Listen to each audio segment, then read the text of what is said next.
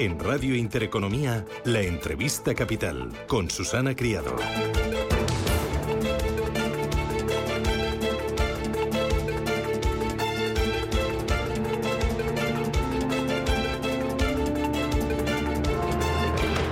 Nos asomamos al próximo ejercicio, a 2023, para dibujar el escenario macroeconómico. Lo hacemos de la mano de CaixaBank, que ayer justo presentaba sus estimaciones eh, sobre crecimiento, inflación, creación de empleo. Nos acompaña Oriol Carreras, que es economista senior del Departamento de Economía eh, Española de CaixaBank y autor del artículo Perspectivas España 2023, un año cargado de desafíos. Oriol, ¿qué tal? Buenos días, bienvenido. Hola, buenos días, muchas gracias. Eh, ¿El mayor desafío va a ser esquivar la recesión económica el próximo año, en 2023? Ah, sí, sin duda. A ver, estamos claramente en un entorno pues, pues problemático, con muchos retos. tenemos toda la, digamos, hay como tres grandes factores que ahora mismo dominan el escenario, ¿no? Tenemos la crisis energética, que aunque ya, digamos, empezó un poquito antes de que estallara el conflicto entre Rusia y Ucrania, digamos, realmente cogió fuerza a partir de ahí. Tenemos entonces todo la, el espiral, digamos, de, crecimiento, de inflación que, se generó a partir de esta crisis energética y la respuesta de política monetaria que le ha venido acompañada. Por lo tanto, pues naturalmente la economía española ahora se, encuentra ante el reto de intentar capear esta, esta situación de la, de la mejor manera posible. De la mejor manera posible entiendo que es intentar que finalmente la recesión sea suave y corta, pero ¿existe el riesgo de que la recesión sea más larga de lo que tememos?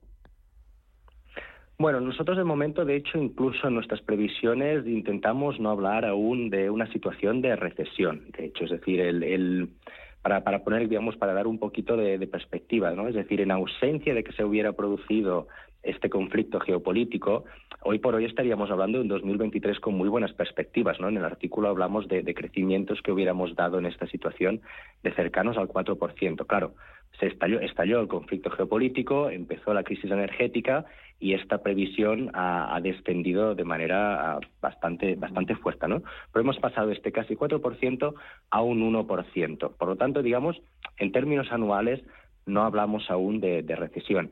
Sí que esto no, no, no, no, no saca el hecho de que en términos, digamos, si miramos el perfil trimestral, sí que, por ejemplo, vemos mm, bastante probable que, por ejemplo, en este mismo trimestre que estamos ahora, en el cuarto trimestre del 22, podamos ver una ligera caída del PIB, ¿no? Y que el trimestre que viene, el primero del 23, estemos en una situación en donde el PIB eh, oscile en torno al crecimiento cero, se mantenga plano, ¿no? Pero esto no nos llevaría aún a una situación de, recesión. Además, más allá de una cosa que a nosotros nos gusta mucho enfatizar, es decir, más allá de que un trimestre en concreto pueda caer el PIB o no, ah, para hablar realmente de recesión deberíamos ver también otros impactos en otras variables, ¿no? Un deterioro severo, por ejemplo, en temas de mercado laboral, que por el momento, de momento aún no lo estamos viendo, ¿no? por lo tanto, digamos, aunque sin duda existe la preocupación y es, y es, y es, muy, es muy normal tener esta preocupación, es decir, la probabilidad de accidentes que puedan llevarnos a escenarios de recesión es, digamos, más alta que en otros momentos uh, de, los últimos años, debido a todos los riesgos que oscilan en términos geopolíticos, uh, aún pensamos que no, que no estamos ahí. Y en cuanto a la inflación, ¿Cómo va a quedar el próximo ejercicio la inflación de medio? ¿Tenemos que asumir que vamos a convivir con inflaciones mucho más altas de las que hemos tenido hasta ahora? Bueno, para la inflación, para nosotros lo más importante es recordar que de momento los datos lo que nos dicen es que el motor, ah, digamos, el, motor que domina por ahora de momento las dinámicas de la inflación sigue siendo uh, todas las dinámicas de precios de la energía, en particular de precios del gas. ¿no? Y con esto lo que me quiero referir es que los precios de la energía tienen un impacto directo en la inflación, pues porque nos cuesta más pues, rellenar, pues, pues, pagar la gasolina para nuestros coches en las estaciones de servicios, porque nos cuesta más el gas que se usa para, para producir la electricidad que nosotros consumimos, también hay los efectos indirectos que son muy importantes. todos los productos energéticos son, son insumos muy importantes para los procesos productivos de otros bienes y al final hay un efecto traslado ¿no? de estos mayores costes de producción a los, a los productos de bienes finales. Pero estas son las, las dinámicas ah, que, dominan toda la parte de energía. Otros elementos que podrían ser mucho más preocupantes porque podrían generar mucha más persistencia, todo lo que llamamos el mundo de los efectos de segunda ronda, ¿no? un desanclaje de las expectativas de medio plazo mucho más allá del 2%, o dinámicas de crecimiento de salarios muy fuertes que podrían generar círculos de, digamos, de mayores salarios, mayor demanda, mayor inflación, de nuevo mayor salario. Esto no lo vemos, ¿no? Por lo tanto, la, previsión de inflación sigue muy ligada a la previsión de precios de la energía. Y esta previsión, últimamente, digamos, aunque siguen con, con niveles elevados, se han moderado bastante respecto a lo que vimos en agosto. Por lo tanto, la previsión es una de que el año que viene seguiremos estando con tasas de inflación altas desde una perspectiva histórica, pero más moderadas que las que hemos vivido este año. Es decir, si este año estamos diciendo que la inflación rondará en torno al 9% en promedio anual, el para el año que viene la previsión es del 4,5, que 4,5 sigue siendo sigue siendo elevado. No, no hay que confundirlo y esto presiona a los hogares y al consumo, etcétera, etcétera. Pero ya es una tendencia hacia moderación que pensamos que ya se completará más bien hacia el 2024. ¿Ven ustedes el vaso más medio vacío por la parte de las expectativas de empleo? Porque creen que eh, el año que viene vamos a tener que soportar malas noticias.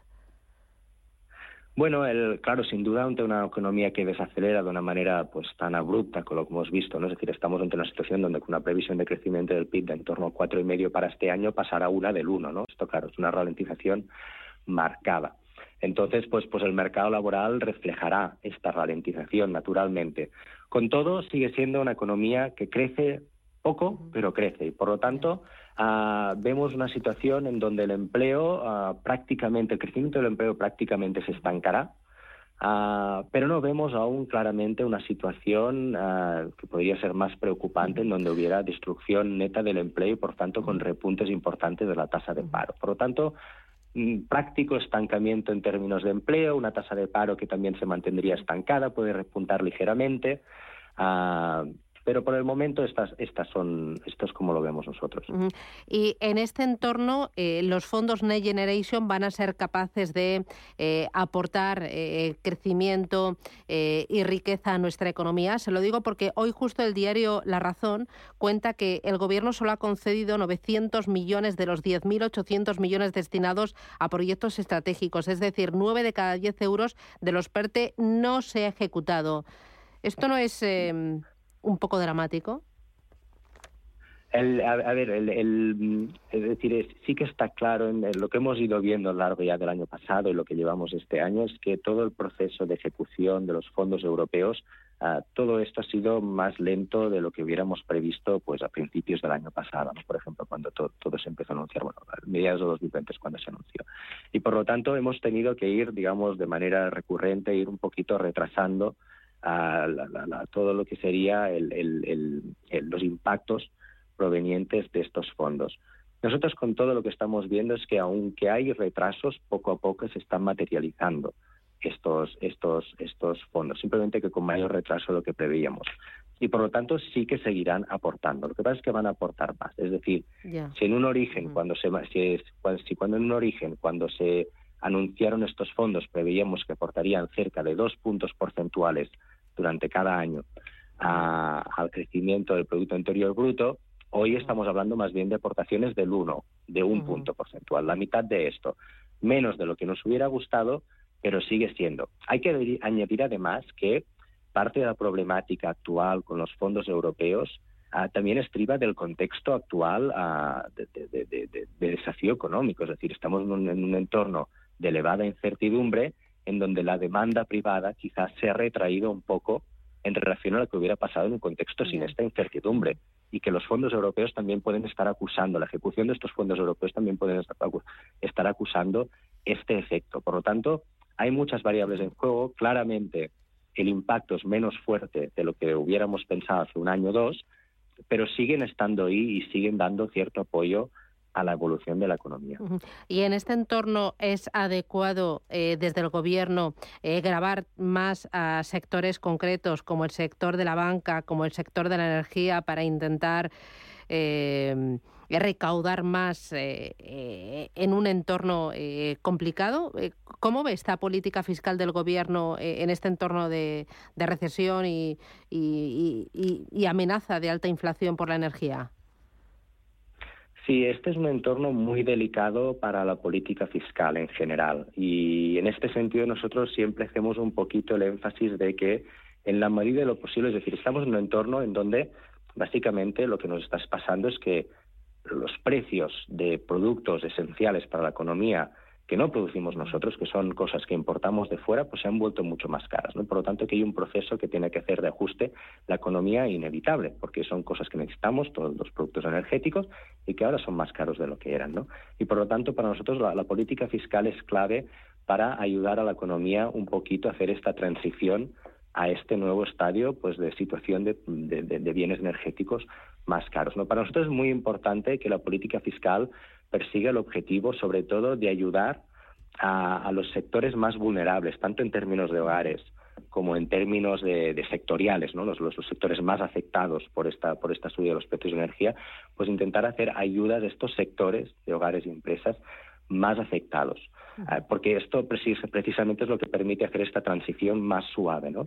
Mm, desde nuestro punto de vista, en la medida que fuera posible, evitar pues aquellas medidas que son generalistas, en, por ejemplo, generalistas para protección de rentas. Esto puede ser contraproducente porque puede generar, es decir, en proteger la renta de todo el mundo puedes hacer que al final tengas más inflación, que es hmm. justamente lo que se quiere evitar, ¿no? O medidas que intentan evitar las señales de precios, escapar precios de manera generalizada. Esto también nos, nos digamos, suscita sus dudas por el hecho de que al fin y al cabo necesitamos hacer una transición, necesitamos ajustarnos ante el hecho de que estos precios son más caros. Intentar desenmascarar esto es problemático, ¿no?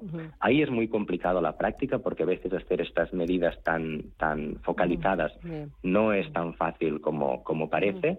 Pero en general estas para nosotros serían las líneas maestras y más importantes a, seguir para adelante. Muy bien, pues don Oriol Carreras, eh, economista senior del Departamento de Economía Española de CaixaBank. Muchísimas gracias por atendernos, por mostrarnos esas previsiones y que vaya todo muy bien. Que tenga feliz día. Un abrazo. Muchas gracias. Adiós. Chao, chao.